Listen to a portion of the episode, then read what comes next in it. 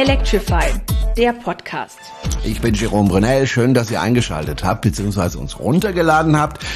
Ja, und äh, leider kann ich Christian Jog heute nicht ankündigen, weil Christian Jog ist heute nicht dabei und er wird auch in Zukunft nicht dabei sein. Aus privaten Gründen muss er sein Engagement hier in diesem Podcast leider beenden. Christian, ich habe dafür vollstes Verständnis. Schön, dass du dabei warst und vielleicht findest du dann doch irgendwann mal wieder die Zeit, ähm, hier am Mikrofon zu sitzen.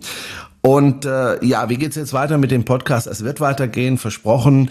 Ich bin gerade in der Planung, wie es weitergehen könnte. Wer mich vielleicht hier im Podcast begleiten könnte, dazu dann in einem der nächsten Podcasts mehr. Und es gibt noch eine weitere traurige Nachricht, die ich nicht unerwähnt lassen möchte, gleich ganz am Anfang des Podcasts, nämlich unser ja befreundeter Podcast, möchte ich mal sagen, Clean Electric ähm, hat in seiner letzten Folge verkündet, dass es keine weitere Folge geben wird. Das heißt, Clean Electric beendet sein Engagement für die Elektromobilität. Auch dafür habe ich durchaus Verständnis. Philipp, Marcel, Malik und Julien waren ja äh, zuletzt im Team von Clean Electric und haben gemeinsam beschlossen, wir hören auf.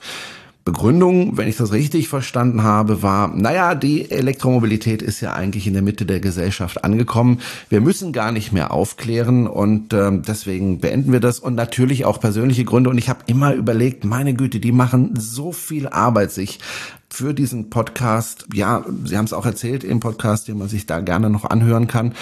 Viele Stunden haben Sie da investiert und äh, ja, jedes zweite Wochenende hat der Philipp im Grunde sein komplettes Wochenende dafür geopfert. Ähm, das ist natürlich eine Belastung auch für seine Familie und er hat jetzt einfach entschieden mit den anderen zusammen, wir hören auf. Ich bedauere das sehr, weil ich finde, man kann die Elektromobilität durchaus noch weiter begleiten. Sie ist zwar, da haben Sie völlig recht, in der Mitte der Gesellschaft angekommen, aber wenn ich dann so die Facebook-Einträge lese und vor allem die Kommentare dazu, dann habe ich schon noch das Gefühl, dass da noch viel Aufklärungsbedarf besteht und dass man da durchaus noch viele Geschichten erzählen kann. Also, liebe Jungs von Clean Electric, war mir eine Ehre, auch mal bei euch zu Gast gewesen zu sein. Ihr wart ja auch bei uns zu Gast schon. Und ähm, ja, ich habe mich damals sehr darüber gefreut, dass ich bei euch zu Gast sein durfte und ähm, behalte das in guter Erinnerung. Euch alles Gute. Ja, und vielleicht hört man ja den einen oder anderen aus Clean Electric ja mal hier in diesem Podcast. Also ihr seid zumindest herzlich eingeladen. Soweit dazu. Also zwei traurige Nachrichten gleich ganz am Anfang dieses Podcasts. Wir wollen jetzt aber nicht traurig sein, sondern wir wollen jetzt mal in die Zukunft blicken. Und zwar in die Zukunft der Elektromobilität natürlich, beziehungsweise eigentlich nicht der Elektromobilität, das ist dann in dem Fall tatsächlich nur eine Randerscheinung, sondern in unsere elektrische Netze hier in Deutschland. Und zwar ist es ja so, dass wenn man ein Elektroauto hat, man natürlich darauf angewiesen ist, dass man natürlich das Auto laden kann mit Strom. Dafür gibt es verschiedene Möglichkeiten. Man kann an eine öffentliche Ladesäule gehen, man kann zu Hause das Auto laden, man kann zu Hause das Auto über seine eigene Solaranlage laden oder eben über das öffentliche Netz. Und über das öffentliche Netz möchte ich gerne heute mit meinem Studiogast sprechen. Und zwar habe ich diesen Studiogast tatsächlich entdeckt über Twitter. Ihm folge ich nämlich schon ziemlich lange. Es ist Bruno Burger. Bruno Burger arbeitet für das Fraunhofer Institut für Solare Energiesysteme ISE. Das Ganze in Freiburg. Und er veröffentlicht regelmäßig äh, über dieses ähm, Institut die Energiecharts. Deswegen bin ich auch auf ihn äh, gekommen, weil man dann beobachten kann, welche Energie, also wie viel Energie wie produziert wird, wie regenerativ oder nicht, oder ist es ein Kohlekraftwerk, ein Gaskraftwerk? Oder sind es die Solarpanels oder sind es die Windkraftwerke und so weiter und so fort. Und das bereitet er auf und veröffentlicht das und er hat einfach wahnsinnig viel Ahnung in Sachen Netze hier in Deutschland. Und deswegen habe ich mir gedacht, nehme ich Kontakt mit ihm auf und frage ihn einfach, ob er gerne für mich ein paar Fragen beantworten will. Ich habe nämlich einige Fragen, was das Netz in Deutschland betrifft, weil da gibt es ja viele Gerüchte und Mythen. Und äh, dann habe ich mich mit ihm zusammengesetzt vor dieser Sendung und habe ein Interview mit ihm aufgezeichnet.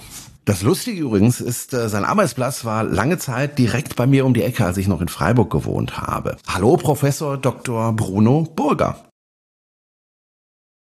Hallo, guten Tag. Sie arbeiten im Fraunhofer Institut und ich habe es gerade gesagt, äh, ich habe um die Ecke gewohnt. Sie haben ja aber im Vorgespräch äh, erzählt, Sie sind umgezogen mit dem Fraunhofer Institut. Wo findet man das jetzt eigentlich in Freiburg? Ja, prinzipiell gibt es in Freiburg fünf Fraunhofer Institute. Mhm. Wir sind eins der fünf. Unser Institut heißt Fraunhofer Institut für Solare Energiesysteme ISE. Das ist eigentlich in der Heidenhofstraße. Und wir mit der Leistungselektronik, wir sind ausgezogen in die Zinkmattenstraße, um dort nochmal größere Labore zu haben und vor allen Dingen mehr Anschlussleistung. Wir waren in der Heidenhofstraße begrenzt auf ein Megawatt und jetzt in, im neuen Labor in der Zinkmannstraße haben wir 40 Megawatt Leistung zur Verfügung. Wie muss ich mir Ihren Arbeitstag vorstellen? Was machen Sie den ganzen Tag? das, das fragt man sich manchmal selber, was ja, ne? den ganzen Tag, ja. ja, also bis vor ein, zwei Jahren war ich äh, Leiter einer Abteilung Leistungselektronik und wir entwickeln da Wechselrichter für Solaranlagen. Das heißt, die wandeln den Gleichstrom der Solarmodule um in Wechselstrom und speisen ins Netz ein. Und wir entwickeln auch Ladegeräte für Elektroautos, die sehr effizient sind und sehr schnell laden können zum Beispiel. Und jetzt äh, bin ich aber schon etwas älter und habe mich aus der Leitungsfunktion zurückgezogen. Ich mache jetzt mehr Öffentlichkeitsarbeit, ich mache Vorlesungen äh, am HIT in Karlsruhe und hier an der Uni in Freiburg mache sehr viele Vorträge und ich kümmere mich um die Energy Charts Webseite, die eben die Stromerzeugungsdaten von Deutschland und auch allen anderen europäischen Ländern darstellt. Hm. So bin ich auch auf Sie aufmerksam geworden. Sie ähm, twittern sehr häufig und dann kann man da nachlesen, wie zum Beispiel äh, die Stromerzeugung am gestrigen Tag war oder in der vergangenen Woche oder im vergangenen Monat oder im vergangenen Jahr, wo man einfach sehen kann, so und so viel Prozent äh, der Energie sind regenerativ äh, entstanden, so und so viel Prozent eben nicht regenerativ. Äh, bevor wir uns da genauer drüber unterhalten, wo stehen wir denn gerade in Deutschland, äh, ähm, ja die Stromproduktion betrifft. Das Jahr 2022 ist ja gerade zu Ende gegangen.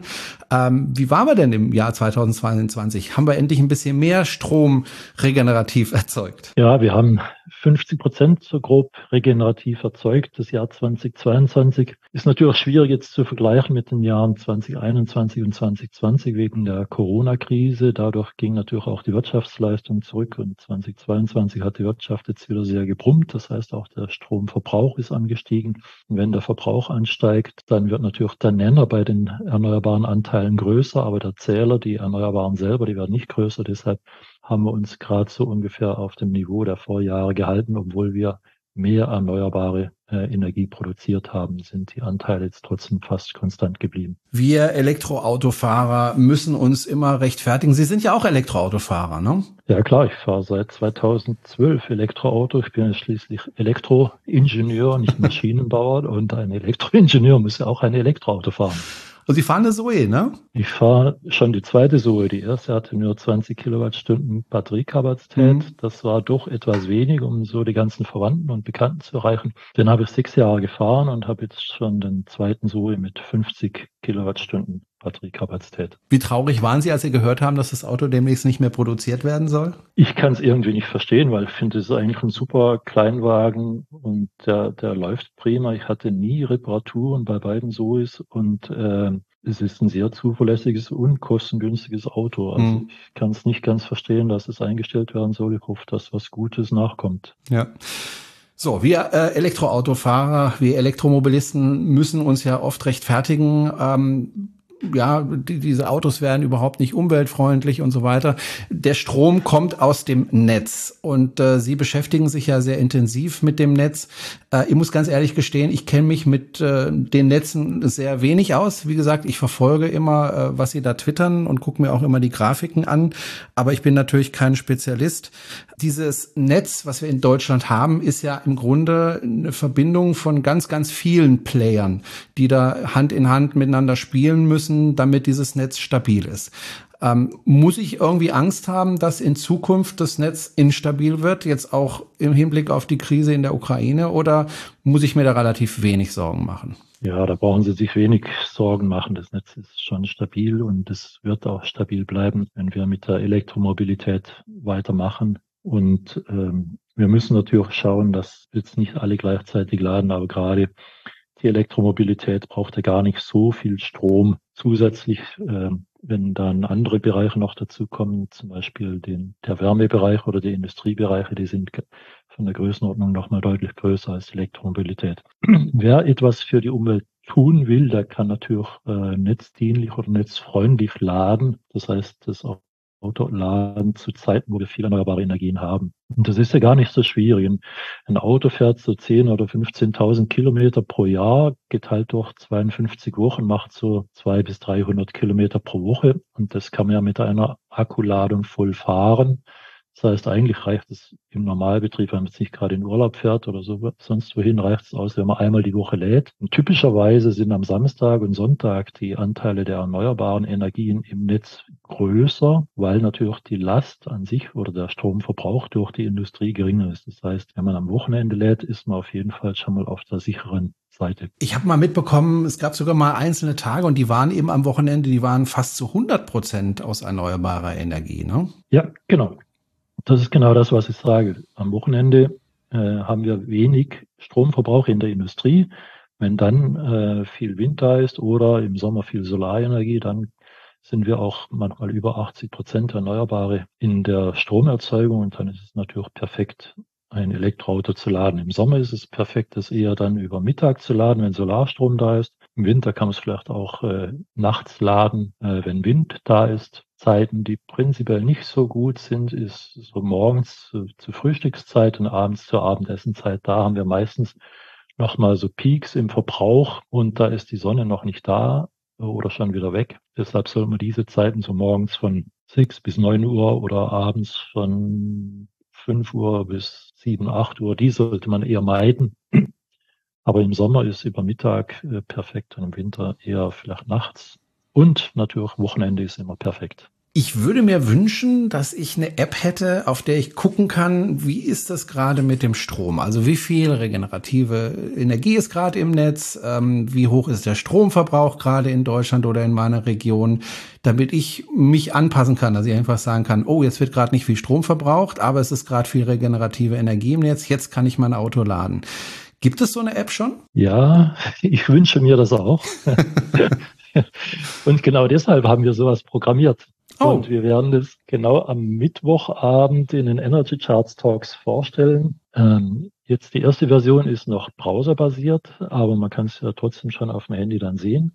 Und wir sind aber schon dabei, auch gleichzeitig eine richtige App zu entwickeln für Android und für iOS, die dann auch im Laufe vielleicht von einem Monat oder sowas dann äh, in die App Stores gestellt wird und die es dann kostenlos zum Download gibt. Und das nennt sich dann eine Stromampel und die, die hat letztendlich drei Farben, rot, gelb und grün. Und wir orientieren uns da am Durchschnitt der erneuerbaren Energien des jeweiligen Monats. Wir sagen jetzt zum Beispiel ist Januar und wir gucken dann, wie, wie groß waren die erneuerbaren Energien im Januar der letzten zwei oder drei Jahre. Und wenn wir jetzt mehr Erneuerbare haben, zehn Prozent mehr als im Schnitt der letzten Jahre, dann ist die App grün, die Ampel grün, dann soll man auf jeden Fall Stromverbrauch vorziehen, Elektroauto laden, Wäsche waschen und so weiter. Wenn die erneuerbaren Anteile plus minus zehn Prozent äh, um den Ver, äh, Wert des Vorjahres liegen, dann ist sie gelb, dann ja, kann man was tun, kann nichts tun, dann ist es ungefähr normaler Mix. Und wenn die Erneuerbaren zehn Prozent geringer sind als in den Vorjahren, dann geht die Ampel auf Rot das heißt, man sollte Strom sparen. Das heißt aber nicht, dass dann irgendwo ein Netzengpass wäre oder dass die Versorgungssicherheit äh, gefährdet ist.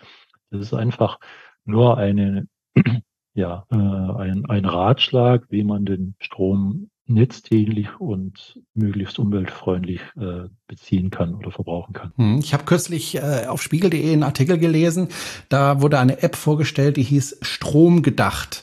Und ja. ähm, die hatte damals angezeigt, ja, an einem Sonntag jetzt bitte möglichst äh, keinen Strom verbrauchen, sondern vorher und nachher äh, verbrauchen. Wir haben auch schon mal kurz über diese App gesprochen. Sie stehen da ja ein bisschen kritisch gegenüber, oder? Ja, die Stromgedacht-App ist von der Transnet BW. Wir haben in Deutschland vier Übertragungsnetzbetreiber, das heißt die, die die großen Leitungen mit 400 kV äh, Kilovolt betreiben.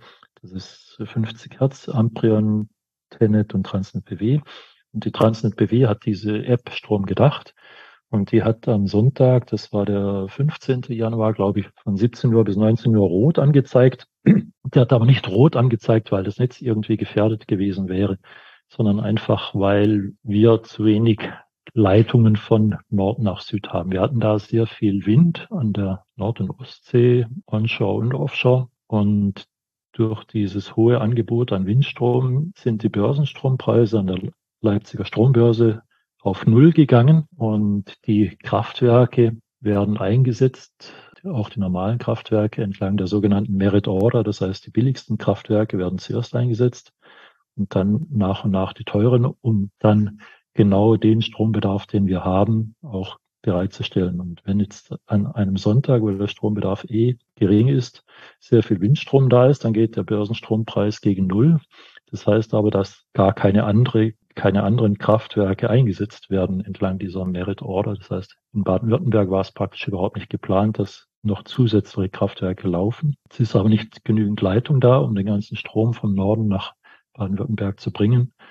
Und dann müssen aufgrund des Leitungsengpasses doch Kraftwerke anlaufen in Baden-Württemberg. Und das nennt man dann Redispatch-Maßnahme. Ja?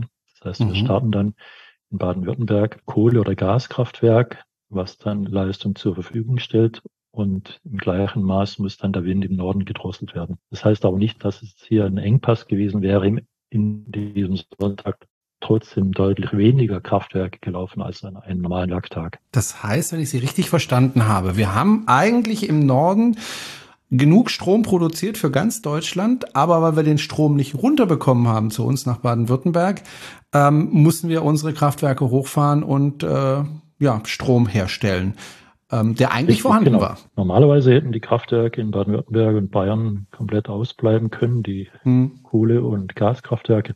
Und weil aber die Leitungskapazität nicht ausreicht, den ganzen Strom von Norden nach Süden zu bringen, mussten trotzdem ein paar Kraftwerke laufen. Aber es mussten nicht so viele Kraftwerke laufen, wie in einer Situation, wenn wir jetzt keinen Wind gehabt hätten. Wie sehr ärgert Sie das, dass jetzt eigentlich schon seit Jahren darüber gesprochen wird, dass wir den Strom besser nach Süden leiten müssen, aber irgendwie nicht so wirklich was passiert? Es passiert schon was, aber es geht eben sehr langsam. Die, die südliche Leitung ist im, im Bau. Aber was mich richtig ärgert, sind eigentlich die Netzentwicklungspläne der letzten fast zehn Jahre. Für die Netzentwicklungspläne wird immer ein Szenariorahmen gemacht und dort wird geguckt, wie viel erneuerbare installierte Leistung haben wir im Jahr 2030 oder 2035 oder sowas. Und diese Szenariorahmen, die waren immer so, dass die erneuerbaren Energien viel zu klein ausgewiesen wurden. Ja, also da im, im letzten alten Szenariorahmen, da war die Photovoltaik noch mit 100 Gigawatt für 2035 ausgewiesen und wir haben jetzt schon 60 Gigawatt im Jahr 2022 gehabt. Also da hätten wir fast gar nichts mehr zubauen dürfen. Und jetzt erst im neuen Szenariorahmen für 2037, der geht immer 15 Jahre in die Zukunft, da sind jetzt die Photovoltaik und Wind mal so drin, wie es eigentlich für eine Energiewende nötig ist. Und Jetzt kann natürlich auf Basis dieses neuen Szenariorahmens auch mal das Netz richtig geplant werden. Also letztendlich haben wir dann schon die letzten zehn Jahre, kann man fast sagen, den Netzausbau auch ausgebremst, weil wir die, die falschen Annahmen für die Szenarien getroffen haben. Das Netz muss ja immer stabil sein, das heißt 50 Hertz haben wenn ich das ja. richtig weiß. Das heißt, wenn Stromverbraucher anspringen, muss auf der anderen Seite dieser Strom produziert werden und umgekehrt. Ja. Das muss immer auch sehr schnell passieren. Jetzt mal ganz doofe Frage von einem Laien. Wie macht man das? Also ich meine, das ist ja unglaublich groß, dieses Netz. Ähm, wie steuert man sowas? Ja, wir haben ein europäisches Verbundnetz. Wir, haben, wir sind ja nicht alleine in Deutschland, sondern mhm. wir haben ein europäisches Verbundnetz, haben auch leistungsfähige äh, Leitungen, die über die Grenzen hinweggehen, Grenzkuppelstellen mit äh, allen Nachbarländern. Und die, die Netzregelung erfolgt in erster Linie über die Netzfrequenz. Die Netzfrequenz sind 50 Hertz, das weiß jeder. Und wenn jetzt viele Verbraucher eingeschaltet werden, dann wird die Netzfrequenz geht leicht zurück. Das ist so ähnlich wie wenn man mit dem Auto den Berg hochfährt, dann wird es auch langsamer, die Drehzahl geht zurück oder sowas. Und dann weiß man, man muss mehr aufs Gas treten. Und genauso macht man es auch bei den Kraftwerken, wenn die Frequenz zurückgeht, dann müssen die Kraftwerke mehr Strom produzieren. Oder umgekehrt, wenn sie mit ihrem Auto bergab fahren, dann können Sie vom Gas runtergehen. Und ähnlich ist bei den Kraftwerken, wenn wir, äh, wenn die Frequenz über 50 Hertz hinausgeht nach oben, dann heißt es, wir haben mehr Erzeugung als Verbrauch, dann können wir die Erzeugung auch wieder reduzieren. So ähnlich geht es. Also das ist so ähnlich wie Autofahren, Gas geben oder vom Gas weggehen. Ich kann mir aber vorstellen, so ein Kraftwerk hochzufahren oder runterzufahren, ist es jetzt nicht ganz so wie ein Auto zu fahren. Ich höre immer, es gibt Kraftwerke, die kann man relativ schnell äh, hochfahren und es gibt Kraftwerke, die kann man nicht so schnell hochfahren. Also Gas zum Beispiel habe ich gehört, kann man relativ schnell.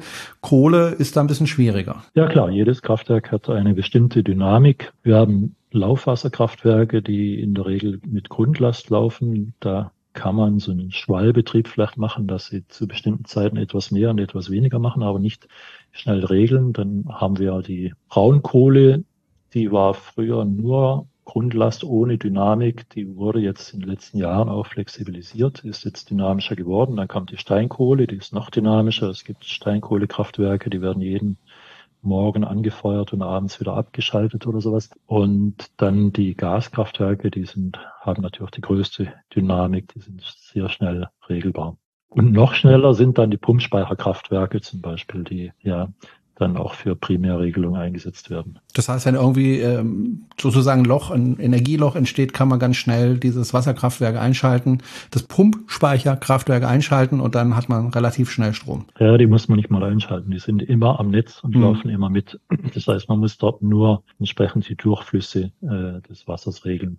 Aber gibt es da einzelne Personen, die sagen, du Kraftwerk, du wirst jetzt hochgefahren? Ähm, also wer entscheidet das, welches Kraftwerk wann Gibt es da irgendjemand in der Schaltzentrale ähm, irgendwo versteckt, der dann eben Knöpfe drückt und sagt, so, und jetzt schaltest du dich mal ein? Ja, klar, da gibt es äh, Schaltzentralen, die das Ganze regeln, die die ganze Verantwortung haben in jedem Land und die Schaltzentralen der verschiedenen Länder, die kommunizieren auch nochmal miteinander. Zum Beispiel bei RWE in Essen oder die, die Transnet BW hat in Wendlingen ihre Schaltzentrale und dort sind riesige Wände mit allen Daten, die da auflaufen, zum Teil im Sekundentakt und wird alles verfolgt. Dort werden dann Schalthandlungen vorgenommen, wird geguckt, haben wir genügend Erzeugung und äh, dann werden da auch Befehle ausgegeben für die Kraftwerke oder für Pumpspeicherkraftwerke, mehr oder weniger Leistung zu erzeugen. Es wird auch geguckt, sind die, Leit die Leitungen nicht überlastet, muss man irgendwo was umschalten bei den Leitungen, solche Sachen Dort ist permanent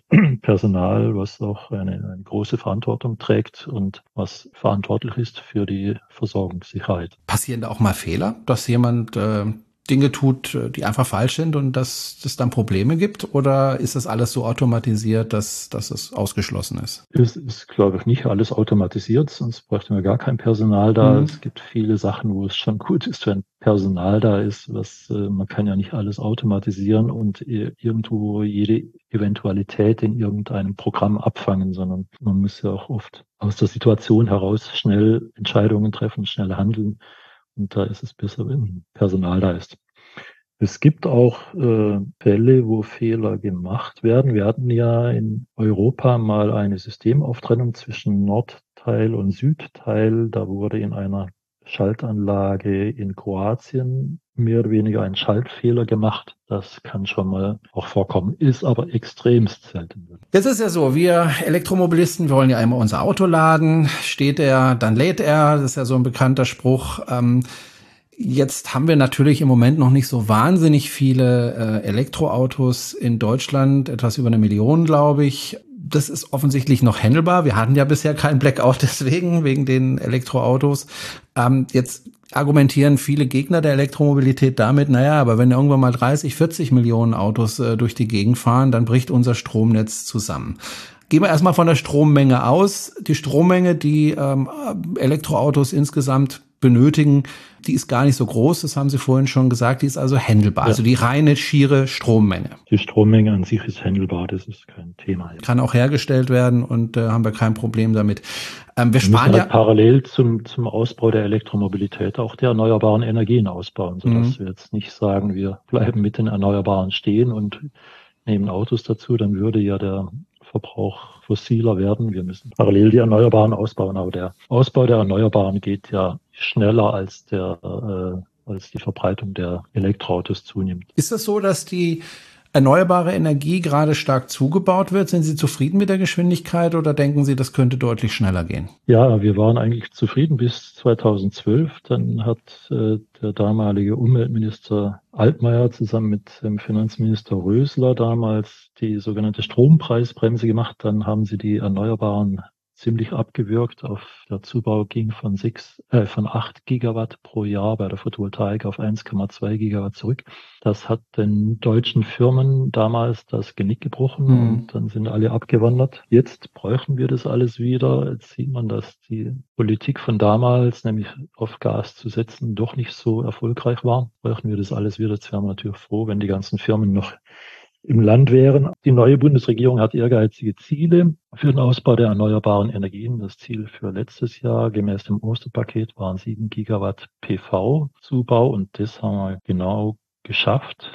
die Sieben Gigawatt und jetzt für 2023 stehen, glaube ich, neun oder zehn Gigawatt auf dem Programm. Da müssen wir uns natürlich noch kräftig steigern und ähm, ja, das kann natürlich an, an vielen Sachen scheitern. Man weiß nicht, ob wir genügend Solarmodule aus China bekommen. Die europäische Produktion wollen wir hochfahren, aber das geht auch nicht so schnell. Dann weiß man nicht, ob genügend Handwerker da sind für die Installation. Man hört ja, dass es eine Krise auf dem Bau geben soll. Vielleicht werden dadurch äh, Handwerker frei, die Solaranlagen installieren können. Ähm, ja, das weiß man noch nicht. Aber ich kann mir gut vorstellen, dass wir das Ziel auch für 2023 gut erreichen. Jetzt wird ja oft gesagt, Erneuerbare ist toll, das ist spitze, die sind auch relativ günstig äh, herzustellen. Also die, die Energie, die davon kommt, ist ja relativ günstig, aber das ganze Netz wird dadurch instabil. Ein Kohlekraftwerk läuft, ja, bringt die Grundlast und das läuft, egal wie das Wetter draußen ist. Ob Wind ist oder nicht, ob Sonne ist oder nicht, da kommt immer Strom, wenn man den braucht.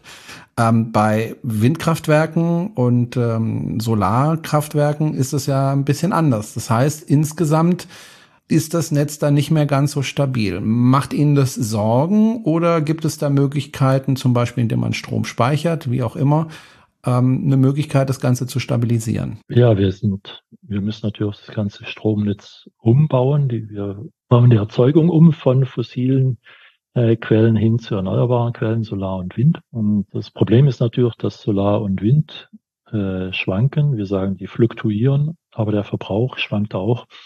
Und deshalb muss man schauen, dass man Erzeugung und Verbrauch eher in Einklang bringt. Und wir sind der Meinung, dass bis 2030 schaffen wir das hauptsächlich noch mit Batterien.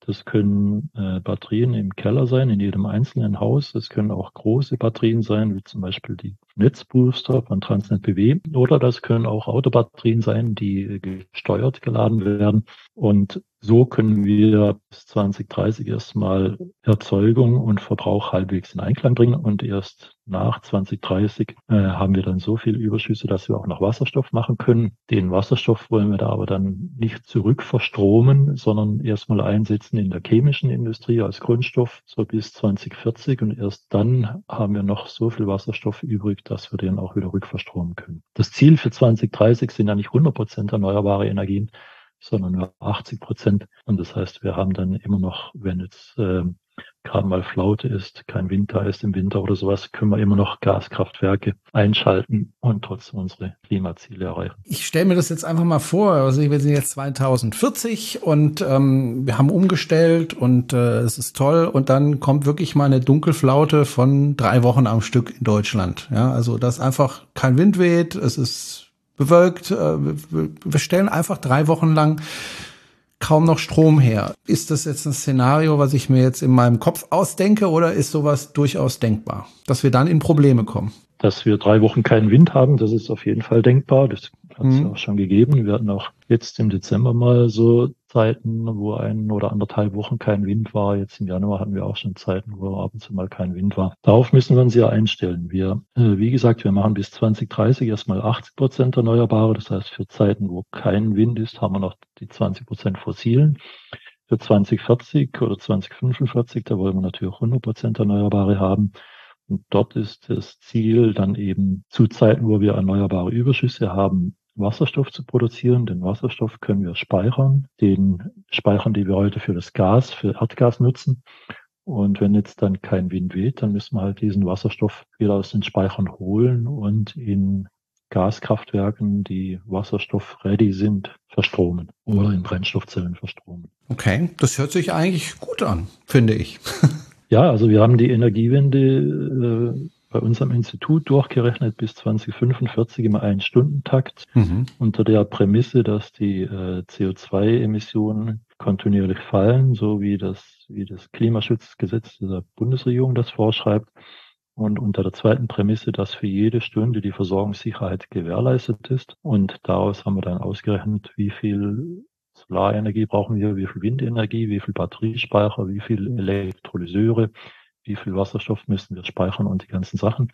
Und auch viele andere Institute haben das berechnet. Die Zahlen sind vergleichbar, schwanken natürlich leicht, aber es hat, haben alle herausgekriegt, dass es prinzipiell machbar ist. Ich habe äh, mir selber eine Solaranlage aufs Dach ähm, gedengelt. Also nicht ich, sondern eine Firma hat das für mich gemacht und ähm, die hat 7,13 Kilowatt Peak, ist eine Ost-West-Anlage. Ich habe dieses Jahr ungefähr dreieinhalb Mal so viel Strom produziert, wie ich verbraucht habe. Also ich habe ungefähr ja. 7000 Kilowattstunden produziert. Ich habe unter 2000 verbraucht, weil wir sehr sparsam sind. Ich habe versucht, meine Nachbarn zu bewegen, äh, das auch zu tun damals, vor zwei, drei Jahren, als ich die installiert habe. Kein einziger Nachbar hat nachgezogen. Jetzt hatten wir kürzlich eine Versammlung mal wieder und da wurde ich sehr gefragt, ähm, wie das denn so ist mit der Solaranlage. Also das Interesse war deutlich größer als noch vor drei Jahren angesichts der, der Strompreise. Aber wäre das nicht eine Lösung, wenn wirklich auf jedem Haus, wo das möglich ist, eine Solaranlage gebaut wird, vielleicht noch inklusive einer Batterie, so wie ich das habe? Weil ich habe dann tatsächlich ähm, im Jahr ähm, übers Jahr gesehen eine Autarkie von 86 Prozent plus Strom, den ich ins Netz leite. Warum machen wir das nicht mehr? Warum zwingen wir die Leute nicht zu ihrem Glück? Es ist so, vor dem Krieg musste man schon fast Idealist sein, um sowas zu machen.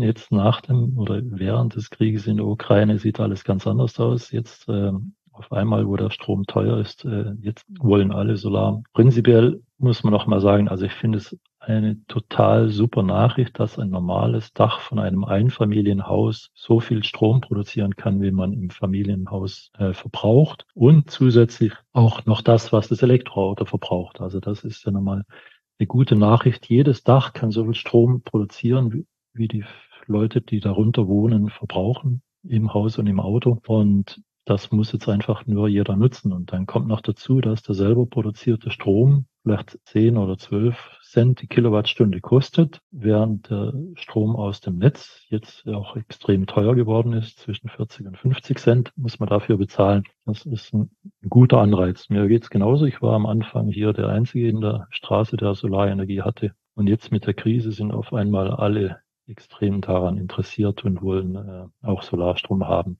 Ich glaube, übers Geld geht's eben viel schneller, sowas zu regeln, als über das gute Gewissen. Naja, aber ich habe... Ich Was hab, ich auch, äh, ja. vielleicht noch, fällt mir gerade ein, eine äh, tolle äh, Entdeckung oder Beobachtung, die ich gemacht habe. Wir fahren ja auch schon jahrelang mit unserem Zoe immer in den Urlaub äh, nach Österreich, in die Schweiz, nach Italien, Frankreich. Das geht immer. Und äh, wir waren früher immer die einzigen, die oder fast die einzigen, die auf den Autobahnen dann geladen haben. Es ist ja nicht so viel los. Und dieses Jahr, äh, als wir im August gefahren sind, da waren auf den Autobahnen die ganzen Ladesäulen immer belegt und zwar nicht mit Elektroautos, sondern mit Hybridautos. Ja, die haben einfach, weil der Strom günstiger war, nur um ein paar Cent vielleicht als das Benzin, haben die ihre Hybridautos auf der, auf der Autobahn nachgeladen. Das gab es früher nicht so, ja. Und da sieht man nochmal, übers Geld kriegt man die Leute übers gute Gewissen eher weniger. Ich verstehe es halt nicht, weil als ich überlegt habe, mir die Solaranlage aufs Dach zu machen, habe ich mir einfach mal angeguckt, wie war denn in der Vergangenheit die Entwicklung der Stromkosten? Also wie hat sich der Preis für Strom entwickelt? Und der ging ja kontinuierlich nach oben. Und dann habe ja, ich klar. mir gedacht, okay, äh, Energie wird eher nicht billiger, sondern eher teurer. Das wird also weiter steigen. Und das war dem ja auch so, dass es natürlich jetzt einen Krieg gibt in Europa, der die Strompreise nochmal nach oben geknallt hat. Das konnte keiner vorhersehen. Aber dass die Strompreise steigen, war ja eigentlich, äh, jetzt muss man ja nicht unbedingt eine Glaskugel besitzen. Und trotzdem haben die Leute äh, kaum in Solaranlagen investiert. Naja, vielleicht wird's ja jetzt was.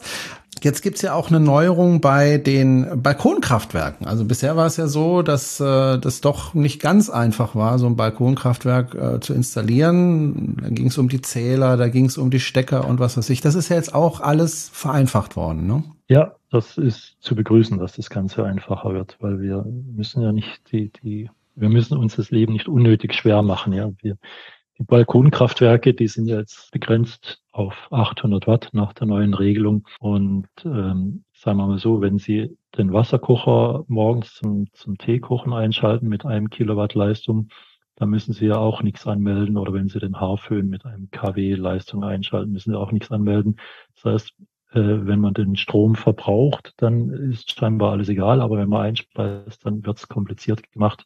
Aber das ist auch nicht so kompliziert. Von daher begrüße ich die, die Regelung und äh, damit können wir uns einen kleinen zusätzlichen Markt, sagen wir mal, schaffen. Letztendlich brauchen wir einen ganzen Blumenstrauß von verschiedenen Möglichkeiten. Wir brauchen ein Balkonkraftwerk, wir brauchen Kraftwerke aus den Hausdächern oder Garagendächern. Wir brauchen äh, Solarkraftwerke vielleicht auf überdachten Parkplätzen oder Ladestationen für Elektroautos und wir brauchen auch Freiflächen-Solaranlagen oder große Solaranlagen auf Industriedächern, auf Hallendächern bei, was weiß ich, Auslieferungslagern von Lebensmittelkonzernen oder bei der Autoindustrie auf den Riesendächern.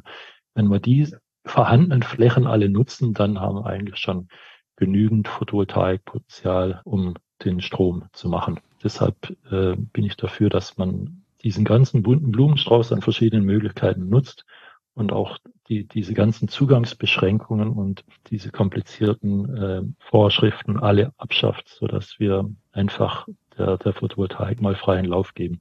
Ich habe irgendwo auch gelesen, eine Möglichkeit, Energie nach Europa zu bringen, weil wir müssen ja unheimlich viel Energie ähm, nach Europa bringen, also wir brauchen einfach viel Energie, wäre doch die Möglichkeit zu sagen, okay, in Ländern, in denen die Sonne sehr stark scheint, da äh, bauen wir ähm, Photovoltaik auf, wandeln den Strom um in äh, Wasserstoff und transportieren den dann flüssig nach Europa. Was halten Sie denn von solchen Ideen? Ja, also prinzipiell ist es mal so, dass nicht nur in Deutschland der Stromverbrauch äh, steigt oder groß ist, sondern auch in anderen Ländern. Und äh, wenn wir jetzt in, in sonnenreichen Ländern Strom produzieren, dann sollten wir erstmal für diese sonnenreichen Länder die Stromversorgung gewährleisten oder eine gute Stromversorgung machen, bevor der Strom noch exportiert wird. Prinzipiell ist es natürlich am geschicktesten, Strom über Stromleitungen zu transportieren. Das heißt, wir sollen erstmal gucken, wo können wir große Stromleitungen, Gleichstromleitungen, HGÜ, hoch Volt-Gleichstromübertragung machen. Wir haben schon Leitungen nach Norwegen. Norwegen hat sehr viel Wasserkraft und kann als Speicher auch für, für Deutschland oder Europa dienen. Wir können vielleicht auch, keine Ahnung, nach Marokko, Algerien noch Leitungen legen. Leitungen sind auf jeden Fall kostengünstiger und effizienter als, als Wasserstoffpipelines oder insbesondere als auch der Transport per Schiff. Wasserstoff selber hat eine sehr geringe Energiedichte. Und ich habe mal ausgerechnet, das größte Wasserstoffschiff, was es gibt, wo Wasserstoff flüssig drin gelagert wird, ist aus Japan. Das heißt, ich glaube, Swiss of Frontier. Und wenn das äh, jetzt zum Beispiel in Australien, Altmaier hat noch mit Australien einen, einen Vertrag geschlossen zur Wasserstofflieferung wenn das in Australien mit Wasserstoff gefüllt wird und es würde mit dem Wasserstoff zu uns fahren und nicht mit Schiffsdiesel, dann würde es gar nicht bei uns ankommen. Der okay. Energiegehalt reicht gerade mal, äh, also dieses Schiff hat drei Antriebe, A1,3 Megawatt.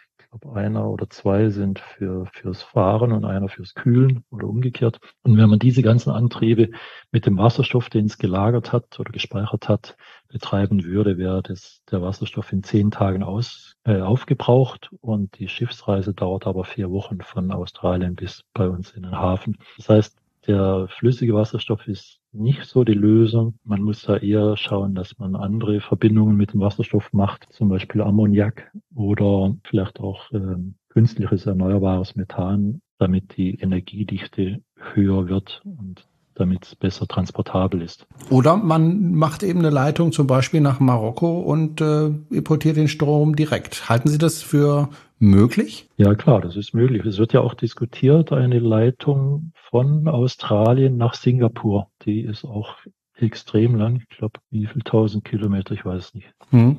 Also das ist auf jeden Fall möglich und auf Dauer ist eine Leitung effizienter als jetzt diese ganzen Umwandlungsschritte in Wasserstoff oder Ammoniak und dann wieder hm. zurück in Strom. Okay. Hört sich interessant an. Das wäre ja auch ähm, gerade jetzt nordafrikanische Länder, die ja jetzt nicht so wahnsinnig reich sind, wäre ja dann auch eine soziale Geschichte, dass sie eben auch Einnahmen generieren könnten mithilfe der Sonne, die dem Land dann auch zugutekommen. Ja, klar.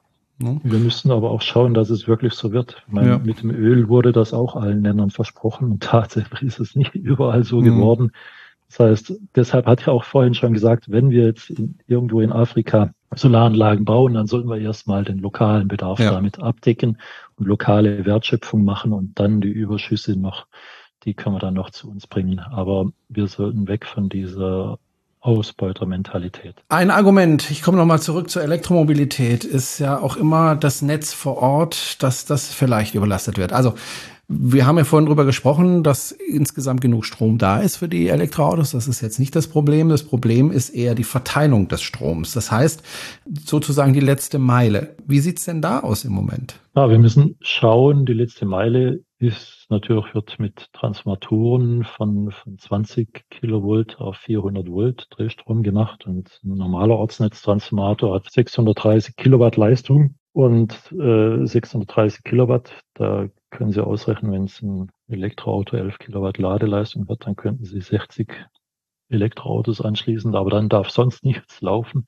Da ist auf jeden Fall schon ein, ein Flaschenhals und genau deshalb müssen wir schauen, dass halt nicht alle gleichzeitig laden. Das ist das Wichtigste und deshalb muss man im Moment ist es vielleicht in den wenigsten Fällen ein Problem, aber in Zukunft muss man vielleicht einfach gesteuert laden. Das heißt, wir hängen das Auto an, an, an die Ladesäule oder an die Steckdose und geben einfach nur ein, morgen früh um sieben muss es voll sein. Und was zwischendrin passiert, ist uns dann völlig egal. Und dann muss eine übergeordnete Regelung, muss dann die Ladung äh, koordinieren, so in der Straße, dass eben die Transformatoren nicht überlastet werden und dass trotzdem alle Autos am anderen Morgen voll sind. Das bedeutet aber, dass man da gesetzliche Regelungen ähm, braucht, um das steuern zu dürfen, ne? von außen. Ja, Genau, das ist noch etwas Neuland. Da ist noch die Frage, wer diese Steuerung übernimmt. Gibt es schon Modellversuche der lokalen Energieversorger, solche Sachen zu machen, wo dann die Steuerung über die Wallbox geht? Was auch denkbar ist, ist, dass die Autohersteller die Steuerung übernehmen, weil alle Elektroautos sind ja eigentlich digital und vernetzt. Und äh, damit könnte ja auch die Steuerung der Ladung zentral erfolgen über den Hersteller. Also bei Tesla könnte ich mir sowas gut vorstellen. Die kriegen ja immer die Updates, die Software-Updates und dann kann man das ja einbauen, ne? zum Beispiel. Andere Elektroautos, also mein Zoe kriegt auch Software-Updates. Also genau, und VW ja auch. Ne? VW ist auch online. Also ja. von daher ist das schon auch denkbar, dass die Hersteller das steuern. Die müssen natürlich dann zusammenarbeiten mit den lokalen äh, Stadtwerken. Aber prinzipiell wäre das auch ein einfacher Weg, vielleicht vom, vom Aufwand her geringer, als jetzt jede Ladesäule nochmal zu vernetzen mit den Stadtwerken. Hm. Die wenigsten Autos sind ja, ähm, können ja bidirektional laden, also können einerseits laden und andererseits Strom abgeben. Das sind ja die wenigsten Autos, die das können. Das ist, finde ich, eigentlich schade, weil äh, es gibt ja manchmal Zeiten im Netz, da ist zu viel Strom drin, dann könnten die Autos ja laden und es gibt wiederum Zeiten, ähm, wo zu wenig Strom da ist, da könnte man ja wieder auf den Strom zurückgreifen. Batterien sind ja relativ teuer. Sie hatten ja auch vorhin angesprochen, man könnte ja auch durch Batterien das Ganze ähm, stabilisieren. Die Batterien wären ja eigentlich da. Die Batterien sind da, klar. Und äh, sagen wir mal, im Moment nutzen wir die gar nicht. Wenn wir jetzt nur ein gesteuertes Laden machen, dann nutzen wir es zumindest, sagen wir mal, zur Hälfte. Wenn wir jetzt bidirektionales Laden machen, dann würden wir die voll ausnutzen. Und sagen wir mal, aus, von der Technik her spricht da gar nichts dagegen. Wir entwickeln ja bei uns im Institut Ladegeräte und wenn man ein Ladegerät wirklich entwickelt für hohe Wirkungsgrade, dann dürfen dort, äh, jetzt wird es sehr technisch, dann dürfen dort keine Dioden drin sein, die Strom nur in eine Richtung durchlassen, sondern da muss man alles mit Transistoren machen, weil die weniger Verluste verursachen. Und ein Ladegerät mit hohem Wirkungsgrad ist dann eigentlich per se schon mal bidirektional. Das heißt, äh, da die Hardware-Anforderung ist eigentlich von vornherein schon erfüllt. Dann fehlt es nur noch an der Software. Gut, dann hoffe ich mal, dass die Entwicklung auch in diese Richtung geht, dass wir eben die E-Mobilität eben auch nutzen können, um insgesamt das Netz zu stabilisieren. Wie geht's Ihnen eigentlich? Sie kriegen ja auch ständig Daten. Woher kriegen Sie die eigentlich, diese Daten, die Sie da äh, jeden Tag verbreiten? Haben Sie da einen Computer, wo Sie einen Zugang zu den Daten haben oder wie muss ich mir das vorstellen? Ja, die ganzen Daten äh, laden wir runter von mehr als 10 oder 20 äh, öffentlichen Datenquellen oder zum Teil sind sie auch nicht öffentlich, zum Teil müssen wir auch dafür bezahlen. Und wir haben zwei Computer, eigentlich normale Computer, die permanent laufen, die die Daten äh, herunterladen stündlich und die dann ähm, die Daten verrechnen, skalieren, Fehler beseitigen und so weiter. Und die schreiben dann äh, die Werte in sogenannte JSON-Files, Datenfiles und diese werden dann wieder auf den Server geladen. Und dann, wenn Sie die Grafiken anschauen, dann kriegen Sie eigentlich in Ihrem Browser ein Datenfile und gleichzeitig ein Programm, was die Daten darstellt. Das heißt, Sie kriegen jetzt kein Pixel-File, äh, kein JPEG-Grafik oder sowas, sondern Sie kriegen wirklich auch die Zahlenwerte und der Browser macht daraus dann die Grafik. Und deshalb sind auch die Grafiken interaktiv und Sie können Kurven einblenden, ausblenden und damit auch ihre eigenen Grafiken basteln. Wenn Sie sich die Daten dann anschauen, also die Grafiken, ich denke mal an, Sie gucken sich das ja auch selber an, denken Sie dann, ah, super, heute haben wir richtig viel regenerativen Strom gemacht, äh, Kohlekraft haben wir fast nicht drin gehabt. Oder haben Sie sich da mittlerweile dran gewöhnt und denken, ja gut, heute war ein guter Tag, heute war ein schlechter Tag oder wie, wie empfinden Sie das eigentlich für sich selbst, privat? Ja, also wir äh, machen ja nicht nur die äh, Historie der Stromerzeugung, sondern auch die Prognosewerte für die Zukunft. Wir haben immer jetzt abends 18 Uhr kommt die Prognose für den nächsten Tag. Das heißt, dann haben wir auch schon die Prognose für den kompletten nächsten Tag. Da schaue ich dann schon rein und gucke, wie sich der Tag entwickelt. Aber was äh, ich insbesondere jetzt im Winter immer mache. Ich schaue auch nochmal die Nachrichten, weil im Winter haben wir hauptsächlich Windstromproduktion, im Sommer eher Solarstromproduktion. Und jetzt gerade natürlich mit der, mit der Ukraine-Krise und, ähm, und den Gaspreisen, die, die hoch sind, immer noch hoch sind, ist es natürlich wichtig, dass wir viel Windstrom haben. Und deshalb äh, freue ich mich jeden Abend, wenn ich Tagesthemen oder sowas Wetterkarte sehe und es ist äh, Windstrom angesagt und ich äh, ärgere mich oder äh, bin enttäuscht, wenn kein Wind da ist. Ja. Mhm. Im Sommer mit dem Solarstrom ist es einfacher. Der schwankt nicht so stark wie der Wind. Solarstrom, da haben wir mal etwas schlechte oder etwas bessere Tage, aber die Schwankungen sind beschränkt und wenn, dann sind es vielleicht auch auf ein oder zwei Tage beschränkt. Und beim Wind kann es schon mal so sein, dass wir vier, fünf Tage keinen Wind haben. Und das ist natürlich dann schon schade, wenn dann die, die fossile Erzeugung steigt. Aber umso ärgerlicher ist es ja, wenn ich zum Beispiel durch den Schwarzwald fahre äh, und es ein windiger Tag ist und ich dann sehe, da sind Windkrafträder, aber die drehen sich nicht. Ne? Ja, im Schwarzwald sollte das eigentlich gar nicht passieren, weil mhm. in Baden-Württemberg haben wir ja sowieso zu wenig Erzeugungsleistung. Da sollte es eigentlich gar nicht passieren, dass die überhaupt mal stillstehen. Im Norden, äh, da hatten wir es ja vorhin schon davon, ja. da kann es eher sein, dass die mal abgeregelt werden müssen, weil die Leitungskapazität nicht ausreichen. Aber in, in Baden-Württemberg und Bayern sollten die eigentlich gar nicht stillstehen. Mhm. Da ist noch, da sind wir noch unterversorgt mit erneuerbaren Energien, insbesondere im Winter. Im das Sommer, heißt, Solar und Wind, Solarenergie ist besser ausgebaut. Da sind wir ja gut kann man jetzt noch nicht sagen, aber befriedigend mit Schulnoten ausgedrückt äh, im Süden. Aber beim Windenergie ist es ungenügend da ist es ganz schlecht bestellt und deshalb sollten die paar Windanlagen, die wir haben, eigentlich auch aus, äh, durchlaufen und nicht stillstehen. Aber wir bräuchten dann einfach für den Norden erstmal mehr Speicher, ne? dass wir einfach sagen können, okay, wir können den gerade nicht nach Süden transportieren, aber wir können ihn speichern. Ja, genau. Wir brauchen zum einen natürlich auch Leitungen. Wir müssen endlich mal die Leitung bauen. Die nach Baden-Württemberg ist ja im Bau, Südlink, aber die Leitung nach Bayern wurde auch lange verzögert und äh, Parallel dazu müssen wir auch Strom speichern. Zum einen kann man vielleicht kurzfristig in Batterien speichern, langfristig äh, müssen wir dann Wasserstoff daraus machen. Herr Professor Dr. Burger, ich danke Ihnen für das Gespräch. Hat mir sehr viel Spaß gemacht. Ich habe ein bisschen was gelernt, das ist immer gut. Und äh, ja, wünsche Ihnen noch einen schönen Abend in Freiburg. Ich beneide Sie. Äh, ich würde auch gern wieder in Freiburg wohnen. ja, Ich sage auch vielen Dank, hat mir auch Spaß gemacht und ich wollte vielleicht noch mal mhm. einen Appell an alle loswerden. Gerne. Beteiligen Sie sich an der Energiewende, machen Sie irgendwas. Jeder kann irgendwas tun. Gehen Sie zu Fuß, fahren Sie Fahrrad äh, statt Auto oder mit öffentlichen Verkehrsmitteln, fahren Sie elektrisch. Das muss nicht ein Elektroauto sein, kann auch eine Straßenbahn sein oder ein Zug. Wenn Sie ein eigenes Dach haben, machen Sie Solarenergie drauf. Wenn Sie kein Dach haben, fragen Sie die Oma, den Schwager, den Bruder oder die Schwester oder sonst jemand, ob Sie sich da vielleicht beteiligen können bei einer Solaranlage. Irgendwas kann jeder tun. Man muss einfach nur etwas kreativ sein. Genau, es gibt wenn, ja auch. Wenn jeder was tut, dann schaffen wir das Ganze auch. Genau, und es gibt ja auch genossenschaftliche Solaranlagen ja. oder auch genossenschaftliche Windanlagen. Also man kann immer was machen. Genau.